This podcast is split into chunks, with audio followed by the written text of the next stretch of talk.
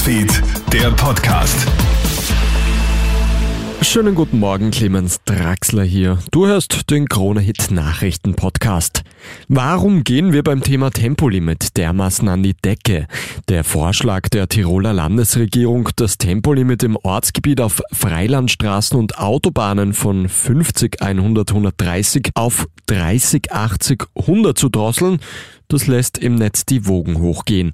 Die Userinnen und User reagieren sauer. Argumente wie Verkehrssicherheit, Umweltschutz und Lärmbelästigung ziehen da nicht.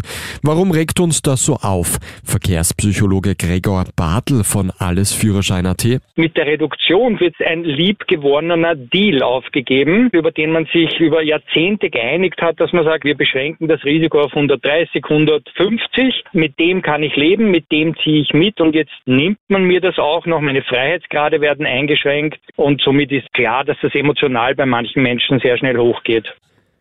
Neuer Tag, neues Schusswaffenattentat in den USA.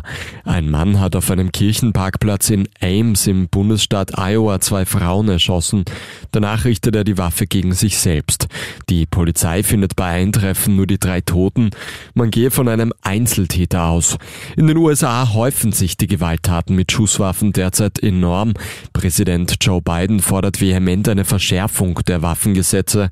Doch die Republikaner widersetzen sich dem. Problem.